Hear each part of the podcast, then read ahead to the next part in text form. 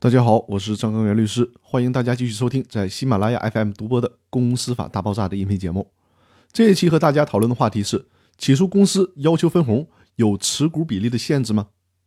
公司法司法解释四中有关股东知情权的问题，我们讨论的已经差不多了。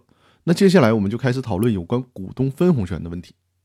公司法司法解释四的第十三条到第十五条都是围绕着股东分红权的问题做出的规定。我们先来看看《公司法司法解释四》第十三条的规定。这条主要解决的问题是在股东请求分配利润的案件当中，当事人诉讼地位的问题，也就是说，谁有资格做原告，谁做被告的问题。我们先来看一下这条司法解释的原文。第十三条，股东请求公司分配利润案件，应当列公司为被告。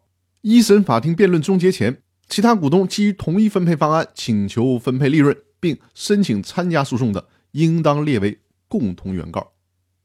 在实践当中，发生了很多小股东被大股东欺负的纠纷，很多的大股东排挤甚至是压榨小股东，或者是公司董事会的内部人员控制着公司，侵害小股东的利益。所以说，在实践当中，此类的纠纷是非常多的。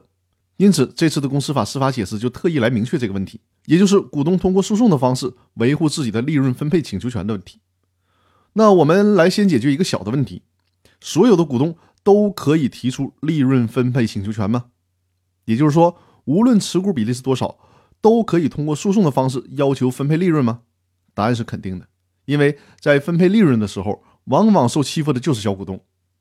如果对提出利润分配请求权的股东的持股比例再做出限制的话，那实际上就是纵容了大股东欺负小股东。所以说，在请求利润分配的诉讼案件当中，对股东的持股比例没有任何的限制。哪怕只持股百分之零点零一的股东，也有权向法院提出利润分配请求的诉讼。那好，我们这期音频就分享到这里，谢谢大家。